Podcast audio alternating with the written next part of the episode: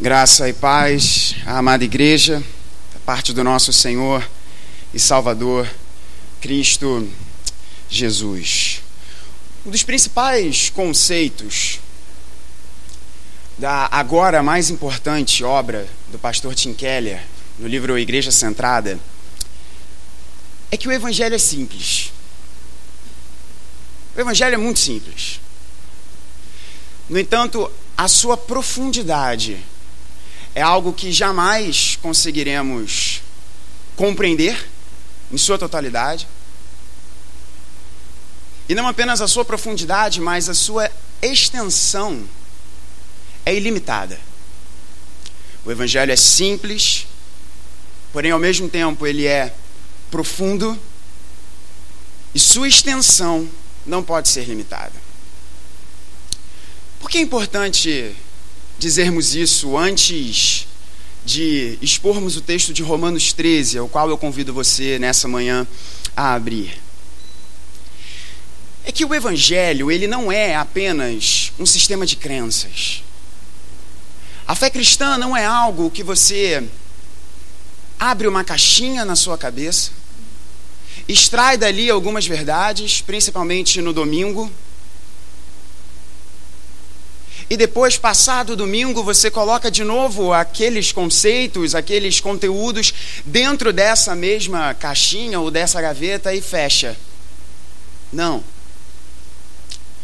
O Evangelho é uma visão de mundo. O Evangelho é uma cosmovisão. O Evangelho, tal como esses óculos, são lentes pelas quais nós enxergamos tudo o que está ao nosso redor. E à medida que estamos avançando na carta de Paulo aos Romanos, e a gente, reverendo, não tem ainda de volta o banner, a gente tem que colocar, a gente tem falado isso aqui várias vezes, mas nós estamos percorrendo a série, o time pastoral em Romanos, o Evangelho de Deus, o Evangelho da graça, o Evangelho da redenção, e estamos no momento da carta em que Paulo, após ter apresentado todo o profundo conteúdo dos capítulos 1 a 11, a partir do capítulo 12 até o capítulo 15, quando temos no capítulo 16 o término da carta, e é lindo vermos Paulo mandando um beijo e um abraço para um monte de gente. E vai ser uma delícia pregar nesses versos. Mas de Romanos 12 a Romanos 15, Paulo apresenta o que é a vida cristã. Ou seja, tudo aquilo que expomos e temos falado ao longo destes dois anos que estamos expondo a carta de Paulo aos Romanos e já ultrapassamos a marca de 70 sermões nestas manhãs e algumas noites ao longo desse período agora aplicamos de forma muito prática e concreta na nossa vida. E será que seria, será que então todo este pensamento e toda esta introdução deveríamos deixar a forma com a qual nos relacionamos com o governo, a política e o Estado de fora? Porque existe uma frase no nosso país que Religião e política não se misturam. Fé e política não se misturam. Será que essa frase é correta? Ou será que não deveríamos pensar se fé e política não estão tendo um relacionamento errado entre elas? João Calvino, nas suas institutas, tem uma frase, e com essa frase eu termino essa introdução antes de nós lermos o texto da palavra de Deus, quando abordado sobre a necessidade de se falar sobre este relacionamento entre aqueles que recebem o evangelho da graça no seu coração e como estes se relacionam com o governo se é necessário abordar estes conceitos, João Calvino, nas suas Institutas, no tomo 4, diz, nos diz o seguinte: Pretendo que se compreenda que se trata de inumana barbárie, não querer aceitar a sua necessidade, já que o governo não é menos necessário aos homens que o pão, a água, o sal e o ar. Portanto, irmãos, é fundamental que nós falemos sobre o que abordaremos nessa manhã. E eu peço a sua total atenção e concentração nesse tempo. Abramos então a palavra de Deus na carta de Paulo aos Romanos, no capítulo de número 13. E eu farei a leitura conforme a nova Almeida atualizada. Assim diz a palavra de Deus.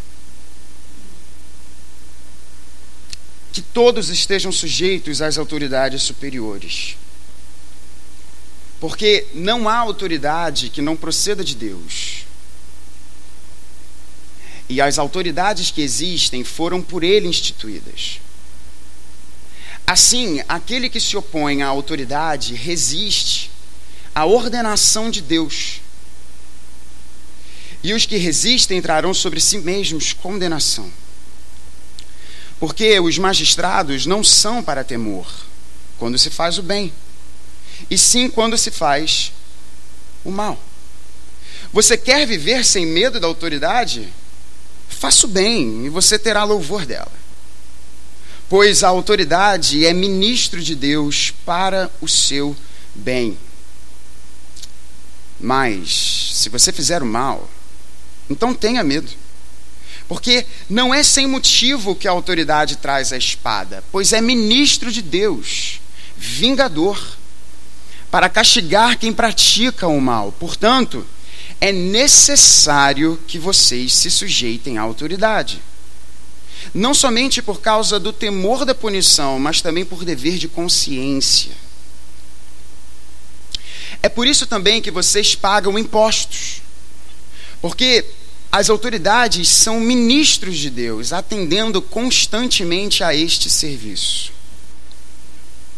Paguem a todos o que lhe é devido. A quem tributo, tributo.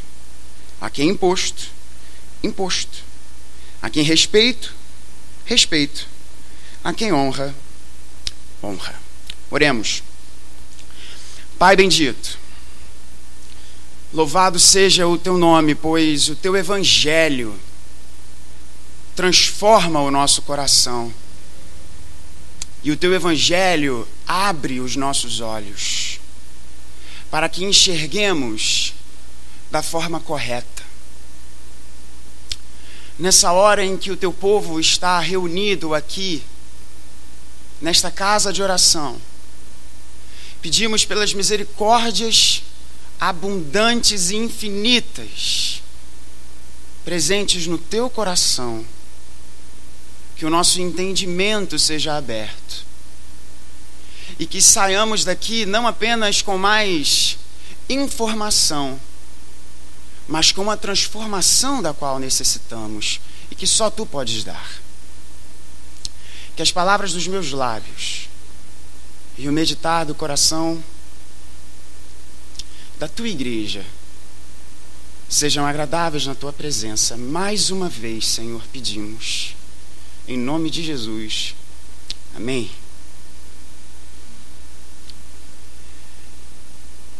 O nosso país está passando por um momento muito singular na sua história. É interessantíssimo pensarmos que um dos maiores memes da Copa do Mundo não foi apenas o Neymar caído no chão, mas foi um ministro do nosso Supremo Tribunal Federal analisando as telas do polêmico VAR. Eu tenho certeza que em algum momento, em algum grupo de WhatsApp, você recebeu essa imagem do Gilmar Mendes, ministro do nosso Supremo Tribunal Federal, analisando as telas do árbitro de vídeo com a mesma expressão facial que ele faz em vários julgamentos no nosso STF. De modo que questões jurídicas, políticas, não estão mais restritas a círculos de homens velhos. Essa foi uma expressão que eu ouvi lá no trabalho, inclusive. Mas questões políticas jurídicas do dia a dia e como que isso afeta a nossa realidade estão presentes em todos os lugares. E você sai para comer uma pizza e você acaba ouvindo a conversa do lado, é alguém falando sobre o habeas corpus que foi dado, é alguém falando sobre a campanha política de determinada pessoa, é alguém falando sobre por que, que aquela pessoa é louca e por que, que ela não deveria se candidatar a algum cargo político. E estamos a pouquíssimos dias da campanha eleitoral começar a pegar fogo. E o que a palavra de Deus nos diz sobre isso? Será que o Evangelho, esse Evangelho que é simples, porém profundo e extenso, não nos diz sobre como devemos moldar a nossa mente e nosso coração para estes momentos? Sim, a palavra de Deus nos diz. E o meu ambicioso objetivo nessa manhã, eu estava falando com a minha esposa no carro, como que eu estava com o coração apertado, porque nós tivemos três palestras de uma hora e pouca para abordar esse assunto em outubro do ano passado. Eu tive a oportunidade de trazer à igreja uma série de palestras chamada O que Brasília tem a ver com Genebra? O cristão e o Estado na cosmovisão reformada. Isso no ano passado, alguns dos irmãos podem se lembrar sobre isso. Isso está no nosso site. E pensando como que podemos trazer estes conteúdos e, toda aquilo, e tudo aquilo que foi abordado em três horas numa mensagem de 30 minutos. É um desafio muito grande. Mas o meu desejo nessa manhã e o nosso plano de voo nessa manhã é tratar sobre qual é a postura do cristão em relação ao Estado. Qual o fundamento dessa postura? E trazer uma mensagem breve sobre eleições e esperança. Em primeiro lugar, qual é a postura do, do cristão em relação ao Estado? O texto nos é claro. Texto nos é claro. No verso de número 1 do capítulo 13, Paulo nos diz que todos estejam sujeitos às autoridades superiores. John Murray, um importante comentarista desse texto, e eu indico de forma intensa, se você quiser ler de forma bastante mais aprofundada. A carta de Paulo aos Romanos, você pode comprar o comentário do John Murray, publicado pela editora Fiel. O professor Murray, professor do RTS, ele vai nos dizer que muitas traduções, e na verdade, fazendo uma pesquisa para esse texto, eu não encontrei nenhuma tradução em português que esteja assim colocada. Muitas traduções também na língua inglesa, língua materna, do John Murray não captam aquilo que o grego de forma mais literal nos diz.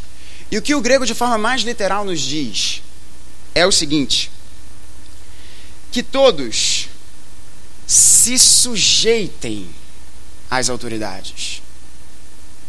Ou seja, não sou tão entendido aqui em língua portuguesa quanto o nosso pastor Maurício, mas existe uma diferença gramatical entre e de sentido entre que todos estejam sujeitos para que todos se sujeitem. Quando trazemos essa expressão para a forma reflexiva, estamos dizendo de um compromisso que eu e você devemos adotar. Existe uma ação envolvida.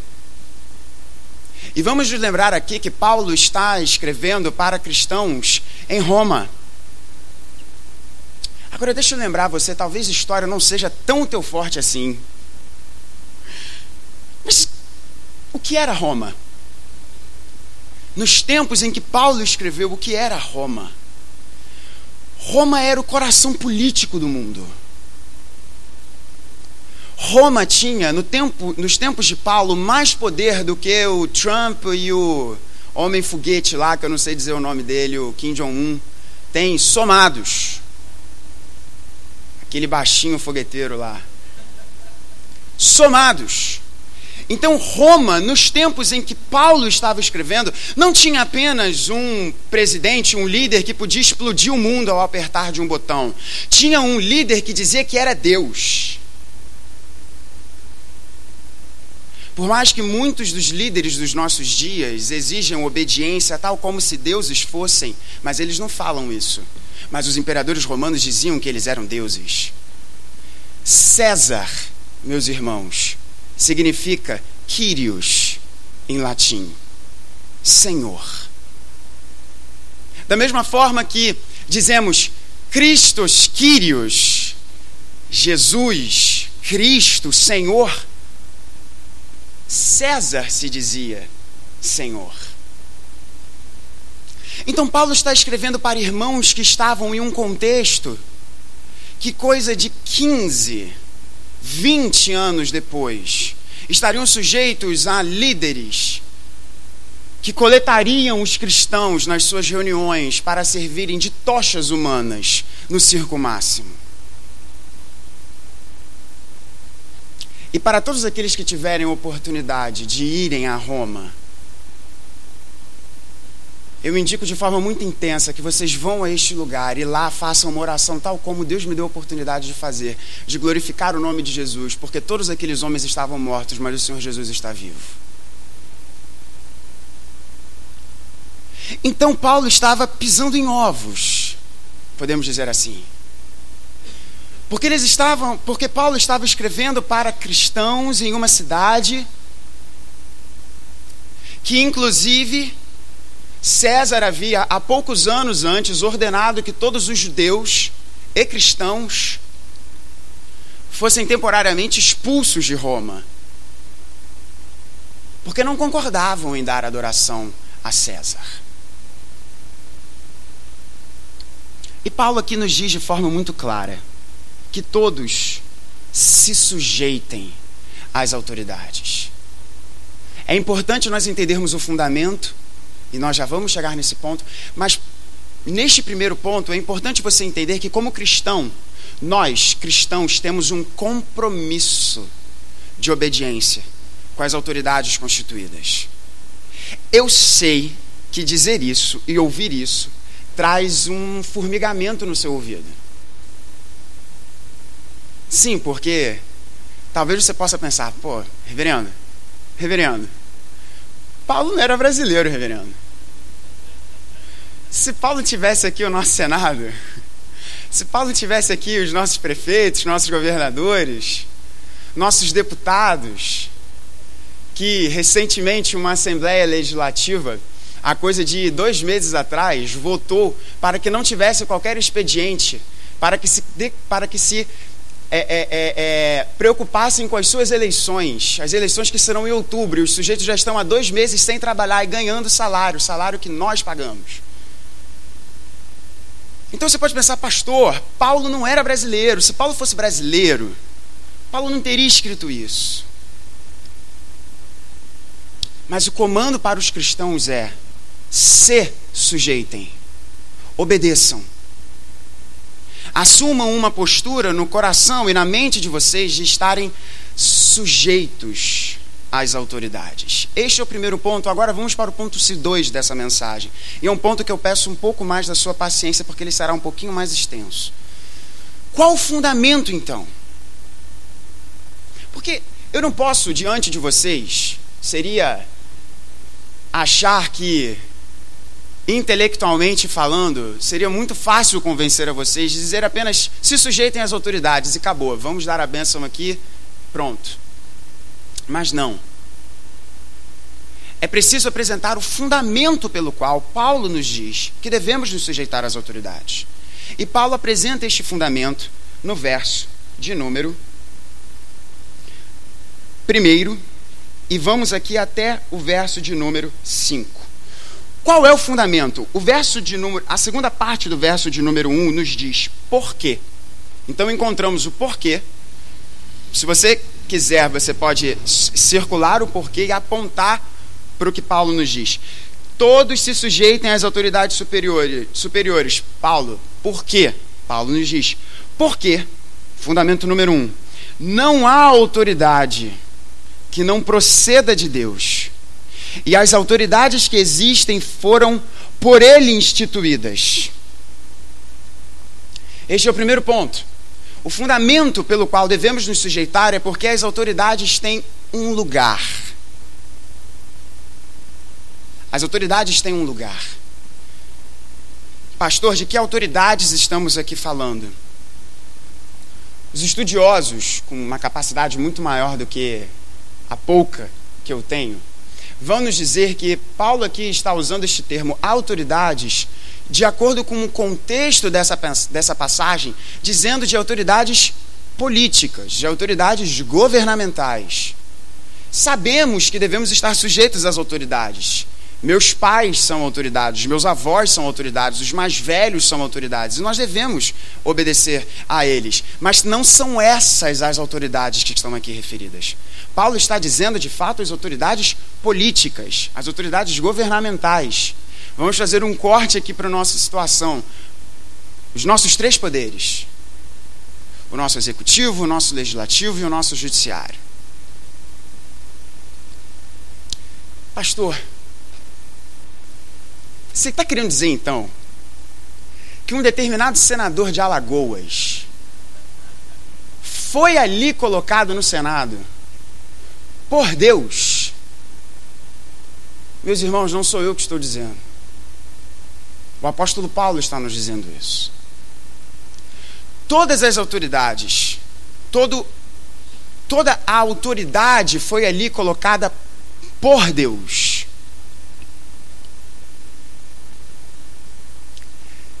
Nós cristãos devemos obedecer às autoridades porque elas foram ali colocadas por Deus.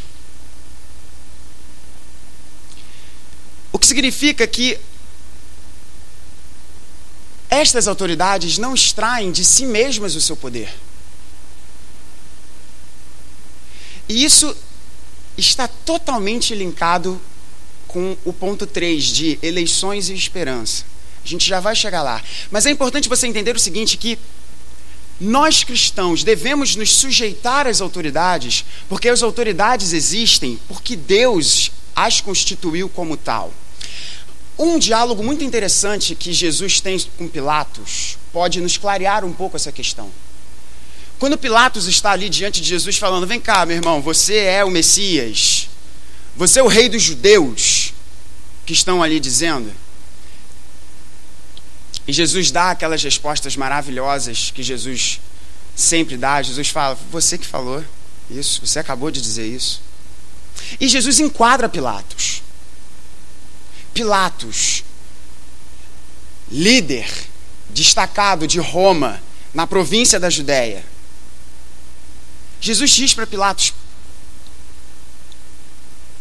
Nenhuma autoridade você teria sobre a minha vida se não tivesse sido dada a você. Dada por quem? Por Deus. Porque não há autoridade que não proceda de Deus. E as autoridades que existem foram por Ele instituídas. Nós cristãos, às vezes, devemos, e Calvino irá nos dizer isso de forma muito intensa, que por vezes nós cristãos somos chamados ao desafio de sermos fiéis a Deus e fiéis às autoridades constituídas, ainda que debaixo de homens e mulheres perversos. Pastor, então quer dizer que haverá que, que eu tenho que obedecer sempre?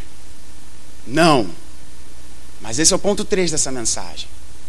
Por ora, é importante você entender que a, o fundamento da autoridade, o fundamento, perdão, da obediência que temos às autoridades é porque elas foram colocadas lá por Deus. De forma pastoral, para você entender um ponto aqui e trazer conforto para o meu e para o seu coração. Pastor, elas foram colocadas lá por Deus, inclusive homens e mulheres corruptos Irmãos, nós temos um Deus que tudo faz para a glória do seu nome. E muitos homens e mulheres terão a oportunidade de desempenharem funções de poder para mostrarem a perversidade do seu coração. O poder não muda ninguém. O poder revela quem nós somos. O poder revela a maldade do nosso coração. E nós cristãos devemos fiar o nosso coração naquilo que Paulo escreve no verso 19 do capítulo 12. Meus amados, não façam justiça com as próprias mãos, mas deem lugar à ira de Deus, pois está escrito: A mim pertence a vingança. Eu é que retribuirei, diz o Senhor. Todos esses homens e mulheres que chamam o mal de bem e o bem de mal terão um dia de acerto de contas.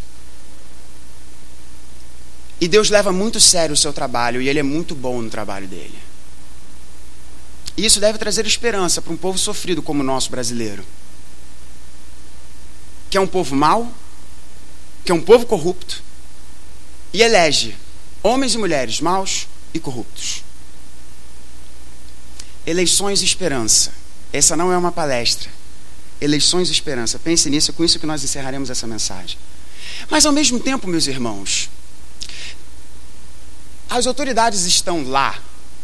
E qual é o fundamento da nossa obediência? Pois as autoridades têm um lugar, e esse lugar foi um lugar colocado pelo próprio Deus.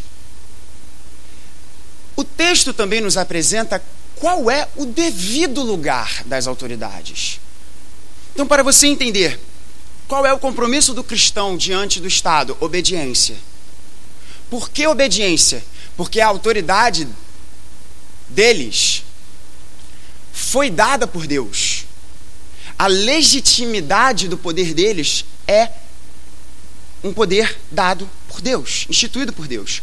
Mas ao mesmo tempo, o texto nos apresenta este lugar e o texto nos diz qual é o devido lugar das autoridades. O que, que o texto nos diz? Assim, aquele que se opõe à autoridade resiste à ordenação de Deus, e os que resistem trarão sobre si mesmos condenação. Agora, olha a argumentação que Paulo nos faz. Porque os magistrados, e aqui um termo que Paulo utiliza para falar sobre aqueles que exercem funções públicas, não são para temor quando se faz o bem e sim quando se faz o mal. Você quer viver sem medo da autoridade? Paulo aqui é excelente. Você quer viver sem medo da autoridade? Faça o bem, você terá louvor dela. A gente consegue facilmente entender esse argumento. Meu irmão, quer não ser preso? Não cometa um crime. Simples. Mas o argumento de Paulo vai além. Faça o bem e você terá louvor dela pois a autoridade é servo, é ministro de Deus para o seu bem. Mas se você fizer o mal, então tenha medo, porque não é sem motivo que a autoridade traz a espada, pois é ministro de Deus vingador para castigar quem pratica o mal. E olha essa conclusão. É necessário que vocês estejam sujeitos não somente por temor da punição, mas por dever de consciência. Reparem a dinâmica do pensamento paulino. Se nós fôssemos resumir o que Paulo aqui nos apresenta nesses versos, no verso de número 3 até o verso de número final do verso de número 5, qual é o papel do Estado? O papel do Estado é retribuir o bem e punir o mal. É isso que Paulo está aqui dizendo. Irmão, olha só, você quer não ter medo da autoridade? Não faça mal. Paulo não está aqui nos dizendo que é a autoridade quem define o que é o bom e o mal. E meus irmãos, isso é fundamental. Isso é fundamental. Paulo não nos diz, porque os magistrados não são para temor quando falam para vocês o que é o bem. Perceba isso. Paulo está dizendo: os magistrados não são para temor quando se faz o bem. Paulo não está dizendo são as autoridades quem definem o que é bem e o que é mal. As autoridades devem punir o que é mal e retribuir o que é bem. Porque, meus irmãos, quem define o que é bem e o que é mal? Quem define o que é bem e o que é mal? Eu espero em Deus que você tenha respondido no seu coração: Deus. O problema de hoje, o problema de muitos movimentos políticos e de ideologias políticas, e mais uma vez, quem me, quem me ouve falando sobre esse assunto sabe que eu enfatizo muito esse ponto, não é uma discussão de esquerda e direita.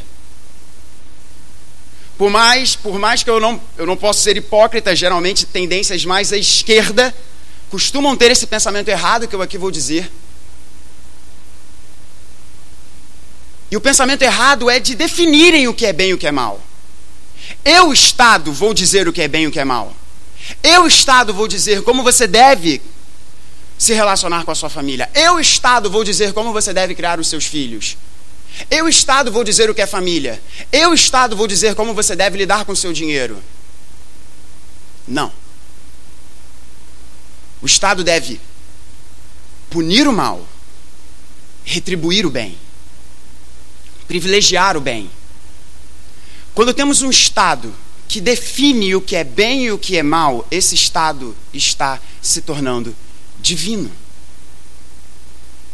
Porque apenas o Senhor da glória tem autoridade para dizer o que é bem e o que é mal. E nós brasileiros temos que estar com os nossos olhos muito abertos em relação a isso. Eu não posso dar o meu voto a um candidato que quer definir o que é bem e o que é mal. Pois o que é bem e o que é mal está aqui. Esse é o nosso filtro, essa é a nossa norma fundamental. A Constituição da República do nosso país, e eu peço licença para ler no artigo 1 nos diz o seguinte: A República Federativa do Brasil, formada pela união indissolúvel dos estados e municípios e do Distrito Federal, constitui-se em Estado democrático de direito e tem como fundamentos: 1. Um, a soberania, 2. a cidadania, 3. a dignidade da pessoa humana, 4. os valores sociais do trabalho e da livre iniciativa, 5. o pluralismo político. Que discurso maravilhoso. Parágrafo único. Todo o poder emana do povo, que o exerce por meio de representantes eleitos ou diretamente, nos termos desta Constituição. Qual é o problema desse parágrafo primeiro?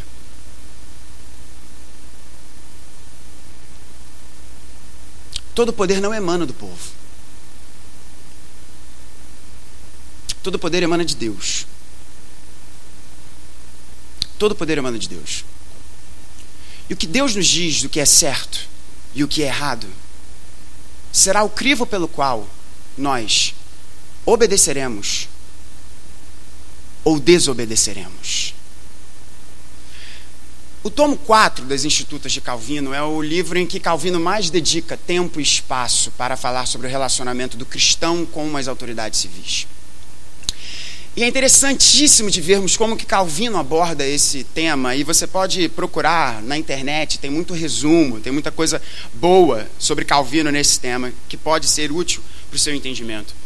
Mas Calvino, da mesma forma que levanta sua voz para dizer: nós cristãos temos um compromisso em obedecer às autoridades instituídas por Deus.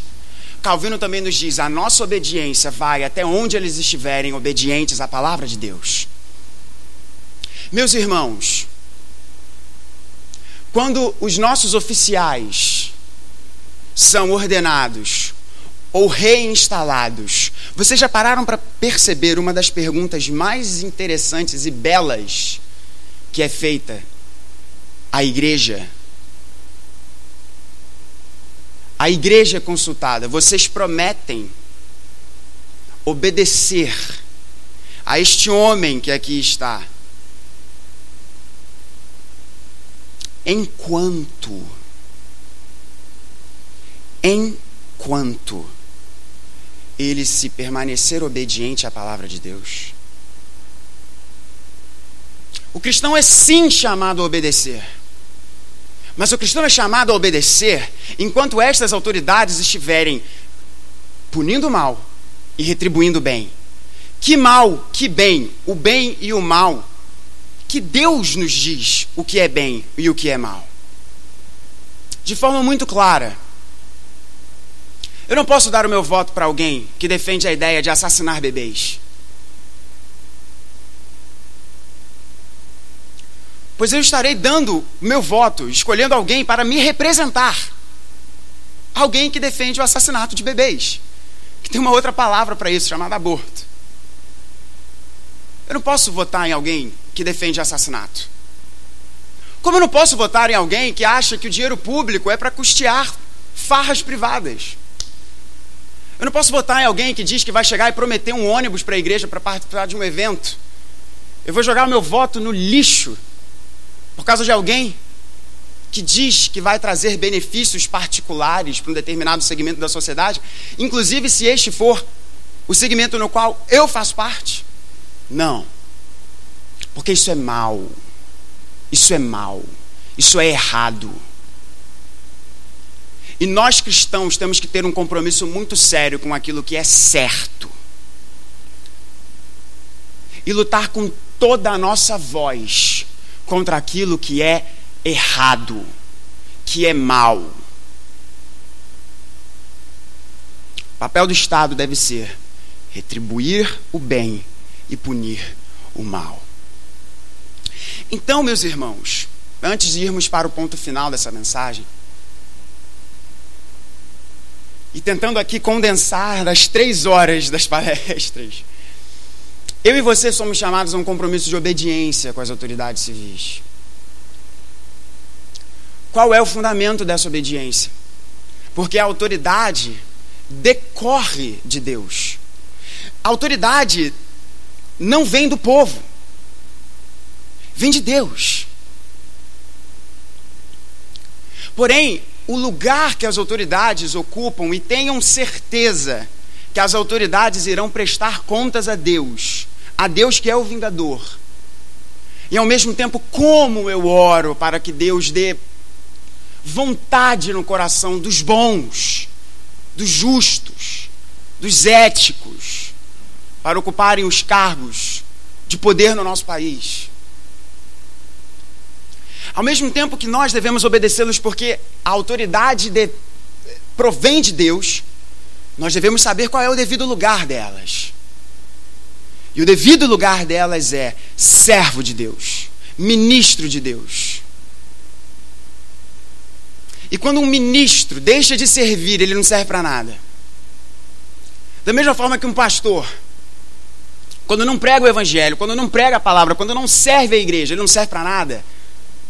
Da mesma forma, um político, quando deixa de retribuir o bem e punir o mal, tal como nos apresentado pela palavra de Deus, ele não serve para nada. E o nosso compromisso de obediência é enquanto as autoridades estiverem obedientes. Lembra de Pedro e João perante o Sinédrio, em Atos 4 e 5.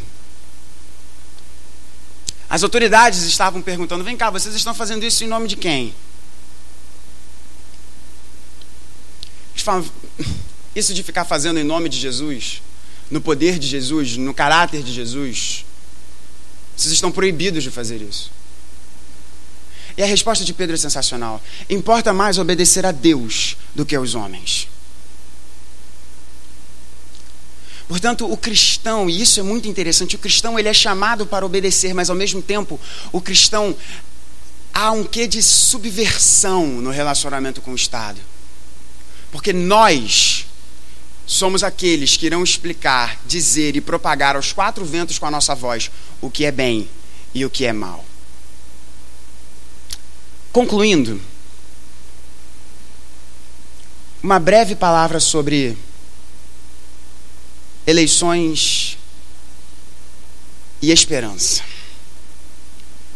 Paulo termina esse texto dizendo: É por isso também que vocês pagam impostos e como para a gente brasileiro é difícil ouvir um negócio desse, né? Você recebe seu contra-cheque E você não sabe se você ri, se você chora, se você fica irritado.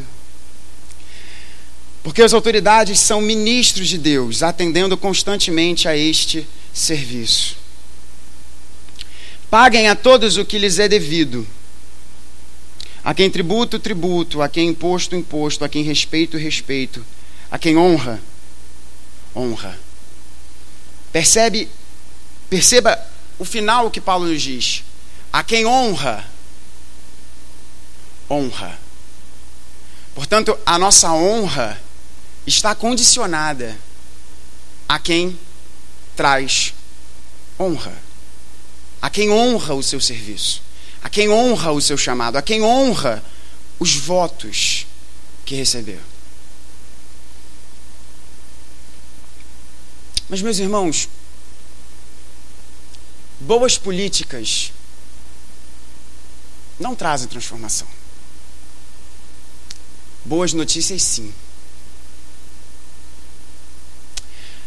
Boas leis não geram vida nova. Boas notícias, sim. E há uma boa notícia maravilhosa. A notícia de um homem que disse: toda autoridade, Romanos 28, Mateus 28, perdão, toda autoridade me foi dada nos céus e na terra. Há uma boa notícia de que, por mais que nós, brasileiros, sejamos esse povo sofrido, que parece que só tem alegria quando a seleção brasileira joga e vence, todo mundo aí triste porque na terça-feira vai ter que trabalhar até o final. A nossa pátria não é o Brasil. A nossa pátria é uma pátria celestial. O nosso passaporte, antes de ser um passaporte brasileiro ou de qualquer outra nacionalidade, ele é um passaporte celestial. A nossa pátria é a pátria do céu. O nosso presidente, o nosso rei, o nosso senhor, não é Michel Temer, não é Fernando Henrique Cardoso, Lula, Dilma ou o próximo governante desse país que descobriremos daqui a poucos meses. O nosso governante se chama Jesus Cristo. Ele é o Rei da Glória. Ele é o Senhor sobre o qual, sobre quem nos é dito que é o sol da justiça. Ele é aquele diante de quem todos os reis da terra se prostrarão e colocarão as suas coroas, simbolizando um ato de eu não tenho poder nenhum, quem tem poder é, és tu, Senhor. Servir a uma autoridade ruim é muito difícil.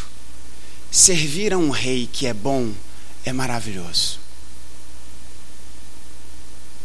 Ser obediente diante de governantes maus é um desafio muito grande. Ser fiel e justo diante de um rei generoso belo e bendito é a maior glória que alguém pode ter. Portanto, meus irmãos, que eu e você sejamos brasileiros, que eu e você exerçamos o nosso dever cívico, não servindo a estas autoridades, mas servindo a quem nos é dito que é o Rei da Glória. E diante dele todas as estrelas se perfilam para que ele passe. O Evangelho é boa notícia porque ele transforma o nosso coração para servir ao outro. E é boa notícia porque o Evangelho nos promete um rei. E com isso eu encerro essa mensagem. Nós, brasileiros, estamos tão decepcionados, não é verdade? Decepcionados Talvez você tenha colocado as suas esperanças num determinado homem que disse que a esperança ia vencer o medo. Talvez seu coração ruiu em desesperança diante de todas as coisas que aconteceram. Talvez você olha para o cenário hoje e não se sinta representado. Enfim. O Evangelho te apresenta um líder, te apresenta um governante, te apresenta um rei que não falha e que é maravilhoso. E este rei, diante de quem um dia participaremos de uma festa e de um banquete maravilhoso. E lá, na glória, diante de Jesus Cristo, de joelhos, iremos declarar o senhorio e o seu governo, que não terá fim pelos séculos dos séculos. Até lá, a gente serve a esse Jesus, aqui no Brasil, ou em Portugal, ou em qualquer outra nação desse planeta, servindo a esse rei que um dia voltará. Que ele nos abençoe.